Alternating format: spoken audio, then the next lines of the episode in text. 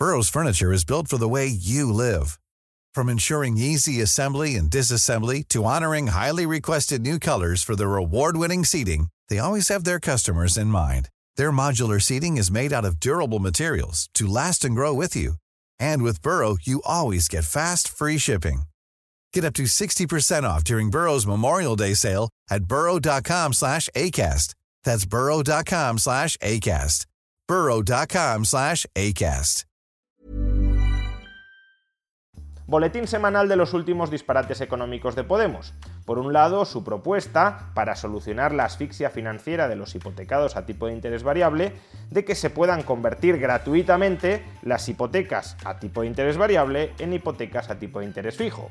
Por otro lado, su propuesta de sancionar a Ferrovial con la obligación de devolver todas las ayudas públicas que recibió durante la pandemia y que según Podemos fueron claves, fueron cruciales para lograr que esta empresa se mantuviera a flote. Dos despropósitos a cada cual mayor.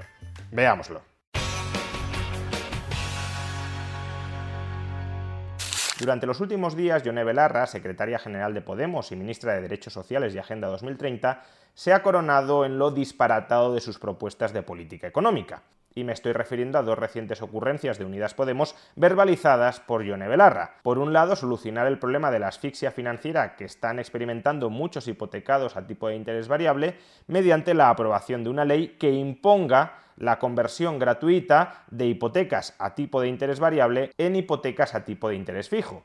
Y por otro lado, sancionar a Ferrovial por el hecho de irse de España con la obligación de devolver todas las ayudas públicas que ha recibido durante los últimos años y que permitieron, según John Belarra, que esta compañía se mantuviera a flote.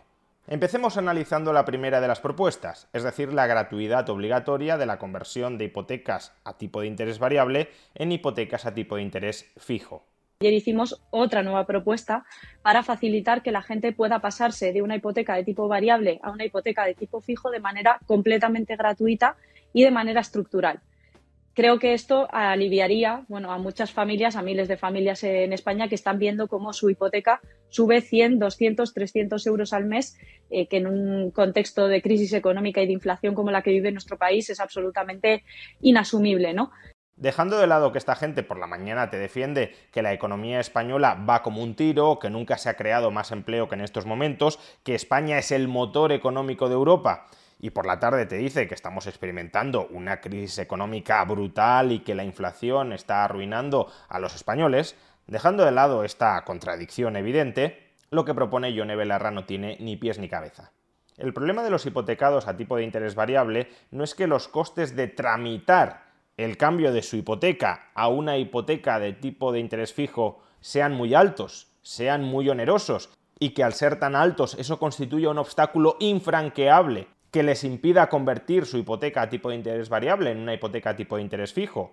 No, ese no es el problema. Para convertir una hipoteca a tipo de interés variable en una hipoteca a tipo de interés fijo, o hay que novar la hipoteca a tipo de interés variable, es decir, modificar alguno de los elementos esenciales del contrato, en este caso el tipo de interés, pasarlo de variable a fijo, o tenemos que subrogarnos en una nueva hipoteca, es decir, que un banco nos conceda una hipoteca a tipo de interés fijo y con ese dinero que obtenemos por la hipoteca amortizamos la hipoteca a tipo de interés variable. Cualquiera de estas dos estrategias sirve para cambiar una hipoteca variable a una hipoteca fija. Y la ley actualmente ya limita la comisión por novación o por subrogación al 0,15% del capital pendiente de amortizar. Pero eso solo durante los tres primeros años de vida de la hipoteca. A partir del cuarto, la comisión ha de ser del 0%. Por tanto, todos los hipotecados a tipo de interés variable que ya lleven más de tres años con su hipoteca, ese cambio, esa transición ya resulta gratuita, al menos con respecto a esta comisión. Es verdad que luego puede haber alguna comisión adicional, por ejemplo, en la subrogación. Hay que tasar nuevamente la vivienda y quizá la concesión de la nueva hipoteca con la que amortizamos la vieja hipoteca conlleve una comisión de apertura. Es decir, que la ley que propone Podemos sí que podría terminar abaratando algo la transición de hipotecas a tipo variable en hipotecas a tipo fijo. Pero es que eso no va a solucionar los problemas financieros de los hipotecados a tipo variable. ¿Por qué razón? Porque si un hipotecado a tipo de interés variable convierte hoy su hipoteca a tipo de interés fijo, el tipo de interés que pagará esa persona son los tipos fijos de hoy. El tipo de interés fijo de las hipotecas hoy puede rondar el 3, 3,5 o incluso 4%. Por tanto, los hipotecados que cambien hoy su hipoteca de tipo variable a tipo fijo, se están cerrando a largo plazo un tipo de interés anual del 3, del 3,5 o del 4%. Aunque bajen en el futuro los tipos de interés, seguirán atados a ese 3, 3,5 o 4% que son los tipos de interés fijos de hoy. Por tanto, si muchos de estos hipotecados ya no pueden pagar un Euribor del 3,6% más el diferencial que les haya añadido el banco a su hipoteca a tipo de interés variable, Tampoco podrán pagar una hipoteca del 3, del 3,5 o del 4%, con el agravante, insisto, de que si el Euribor baja en el futuro, como el mercado espera que termine bajando, el mercado se puede equivocar, por supuesto, pero las expectativas ahora mismo en el mercado es que durante los próximos trimestres los tipos de interés van a empezar a bajar. Y Yone Belarra está empujando a los hipotecados a tipo de interés variable a que cambien hoy a una hipoteca a tipo de interés fijo, abaratándoles los pequeños costes que subsisten hoy, para mantenerlos encerrados durante el resto de la vida de la hipoteca a esos altos tipos de interés fijos. No sé si es que Belarra cree que convertir una hipoteca a tipo de interés variable en una hipoteca a tipo de interés fijo significa que la conversión se producirá a los tipos de interés fijos que habrías pagado hace 3 o 4 años. Pero eso no funciona así. La conversión se efectúa a los tipos de interés fijos actuales. E insisto, cerrarte hoy un tipo de interés fijo del 3,5 o del 4% a 20-25 años no tiene por qué ser el mayor negocio financiero de la vida de una persona. La mano dura que plantea contra Ferrovial por haber sobrevivido gracias a las ayudas públicas que recibió durante la pandemia. Escuchémosla. Desde mi punto de vista, lo que estamos viendo con Ferrovial, el Gobierno de España no lo puede permitir. Pensamos que el Gobierno de España tiene que ser mucho más contundente. Eh, a lot can happen in the next three years. Like a chatbot may be your new best friend. But what won't change? Needing health insurance. United Healthcare Tri Term Medical Plans are available for these changing times Underwritten by Golden Rule Insurance Company, they offer budget-friendly, flexible coverage for people who are in between jobs or missed open enrollment. The plans last nearly three years in some states, with access to a nationwide network of doctors and hospitals. So for whatever tomorrow brings, United Healthcare Tri-Term Medical Plans may be for you. Learn more at uh1.com. Quality sleep is essential. That's why the Sleep Number Smart Bed is designed for your ever-evolving sleep needs. Need a bed that's firmer or softer on either side? Helps you sleep at a comfortable temperature? Sleep Number smart beds let you individualize your comfort so you sleep better together. JD Power ranks Sleep Number number 1 in customer satisfaction with mattresses purchased in-store. And now, save 50% on the Sleep Number limited edition smart bed for a limited time. For JD Power 2023 award information, visit jdpower.com/awards. Only at a Sleep Number store or sleepnumber.com. Millions of people have lost weight with personalized plans from Noom, like Evan, who can't stand salads and still lost 50 pounds. Salads, generally, for most people, are the easy button, right? For me, that wasn't an option. I never really was a salad guy. That's just not who I am. But Noom worked for me. Get your personalized plan today at Noom.com. Real Noom user compensated to provide their story. In four weeks, the typical Noom user can expect to lose one to two pounds per week. Individual results may vary. Lo está viendo todo el mundo, se va a otro país para tratar de evadir el pago de impuestos en España. Em, eso es reírse a la cara de los españoles y las españolas que con su dinero, con el dinero de sus impuestos, con dinero público, dieron ayudas en lo peor de la pandemia a una empresa como esta, se mantuvo a flote gracias a las ayudas públicas y hoy lo que estamos viendo es que en tiempos de bonanza, bueno, pues cogen las cosas y se van. Creo que no se puede permitir y que tienen que devolver hasta el último euro de dinero público que recibieron de los españoles y de las españolas. ¿A qué ayudas públicas se está refiriendo Yone Belarra? Cuáles fueron esas gigantescas ayudas públicas que contribuyeron a que Ferrovial sobreviviera durante la pandemia. Vuelvo a colocar sus palabras. Se mantuvo a flote gracias a las ayudas públicas. Se mantuvo a flote durante la pandemia gracias a las ayudas públicas, dice Ione Belarra. Vamos a ver cuáles fueron esas gigantescas ayudas públicas que permitieron que una empresa como Ferrovial sobreviviera en el año 2020 o en el año 2021. Neutral nos desgrana los detalles. Titular. En tres años, 2020, 2021 y 2022, Ferrovial ha recibido 14 subvenciones por 3,2 millones de euros. Además de las subvenciones públicas, Ferrovial ha recibido tres préstamos del Estado por 792.278 euros. No millones de euros, sino euros, es decir, un préstamo de menos de un millón de euros. Ferrovial es una empresa con un patrimonio neto, con unos fondos propios, con una capitalización propia de casi 8.000 millones de euros. Una empresa que en ejercicios normales puede estar ganando cada año entre 150 y 200 millones de euros. Es verdad que en 2020 perdió dinero, pero en 2021 obtuvo unos beneficios extraordinarios de 1.200 millones de euros.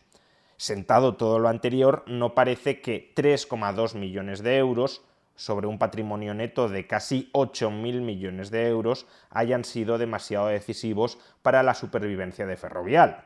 Y lo mismo cabe decir del préstamo que no llega al millón de euros. Los pasivos de Ferrovial, el conjunto de las obligaciones financieras de Ferrovial, superan los 18.000 millones de euros. No parece, por tanto, que Ferrovial tenga un enorme problema para captar financiación en los mercados por importe de menos de un millón de euros, cuando ya capta más de 18.000 millones de euros. Pero claro, uno se podría plantear, entonces si no lo necesitaban, ¿para qué se lo dieron? Y desde luego uno se puede oponer a las subvenciones públicas a empresas privadas. Yo me opongo radicalmente a ello. Pero no deberíamos engañar al personal con la finalidad de estas subvenciones. Ione Belarra da a entender que se le dio dinero, ayudas públicas a Ferrovial para posibilitar que sobreviviera, cuando el objetivo de estas subvenciones no era en absoluto reforzar la solvencia o la liquidez de Ferrovial. Estas subvenciones o estos préstamos se le dieron a Ferrovial para que aceptara gestionar determinados servicios municipales o participar en determinados proyectos en los que al Estado le interesaba que participara. Lo podemos leer en la misma noticia de Neutral. La multinacional ha recibido subvenciones de distintos organismos como la Agencia de Residuos de Cataluña, la Agencia Gallega de Innovación o la Fundación de la Energía de la Comunidad de Madrid. En estas ayudas destacan cuatro del Ayuntamiento de Murcia, donde se concedieron cuatro subvenciones a Ferrovial Servicios por 2,9 millones de euros, según recoge el Sistema Nacional de Publicaciones de Subvenciones y Ayudas Públicas. La más cuantiosa es de un millón de euros y la percibió en diciembre de 2022. Esta subvención es anual y estaba prevista en un contrato público del consistorio para la redacción del proyecto de obras y construcción de piscina cubierta y su gestión. Según se señala en la resolución de la subvención para Ferrovial, en los pliegos del contrato estaba previsto que el Ayuntamiento de Murcia entregara anualmente a la empresa adjudicataria una cuantía para la gestión del centro deportivo. Básicamente el Ayuntamiento de Murcia quiere que exista una piscina municipal dentro del centro deportivo municipal. Esa infraestructura es deficitaria, o al menos lo es en las condiciones en las que el Ayuntamiento de Murcia quiere que se preste ese servicio municipal, por ejemplo, con tarifas reguladas, a precios bajos, asequibles, etc. Y por tanto, para que haya empresas interesadas en prestar ese servicio municipal que es deficitario, el Ayuntamiento de Murcia da una subvención para compensar esas pérdidas derivadas de ese proyecto del Ayuntamiento de Murcia, cuya gestión es encargada a una empresa privada. Esto, repito, no tiene nada que ver con darle dinero a Ferrovial para garantizar que se mantenga a flote. Y lo mismo con los préstamos que ha recibido Ferrovial. Leemos en Neutral. Además de las subvenciones, Ferrovial también recibió préstamos, como tres que concedió el Ministerio de Ciencia e Innovación, por un total de 792.278 euros a dos empresas del grupo Ferrovial, uno de 191.282 euros a Ditec Pesa, una filial especializada en la fabricación de asfaltos, y otros dos de un total de 600.996 euros a Ferrovial Agroman. Los préstamos servían para financiar un proyecto de I+D del Centro para el Desarrollo Tecnológico Industrial dependiente del Ministerio de Ciencia. Es decir, que el Ministerio de Ciencia quería que Ferrovial participara en ese proyecto y para impulsar su participación le dio un préstamo de casi 800.000 euros. Eso no es darle un préstamo para proporcionarle liquidez y que Ferrovial se mantenga a flote. Es más, siendo un préstamo, Ferrovial tendrá que devolverlo, sea Ferrovial española o neerlandesa. Por tanto, lo que está diciendo Yone Belarra con respecto a estos 800.000 euros no pinta nada. Ferrovial ya va a tener que devolver ese dinero, se quede o se marche. Eso es reírse a la cara de los españoles y las españolas que con su dinero, con el dinero de sus impuestos, con dinero público, dieron ayudas en lo peor de la pandemia a una empresa como esta, se mantuvo a flote gracias a las ayudas públicas y hoy lo que estamos viendo es que en tiempos de bonanza, bueno, pues cogen las cosas y se van. Creo que no se puede permitir y que tienen que devolver hasta el último euro de dinero público que recibieron de los españoles y de las españolas. Creo que aquí la única que se ríe de los españoles y de las españolas eres tú.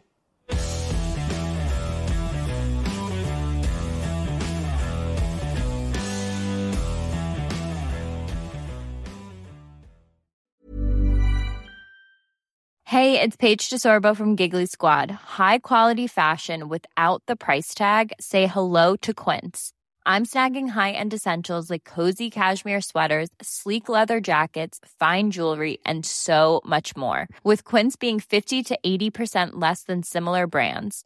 And they partner with factories that prioritize safe, ethical, and responsible manufacturing. I love that. Luxury quality within reach. Go to quince.com slash style to get free shipping and 365 day returns on your next order. Quince.com slash style.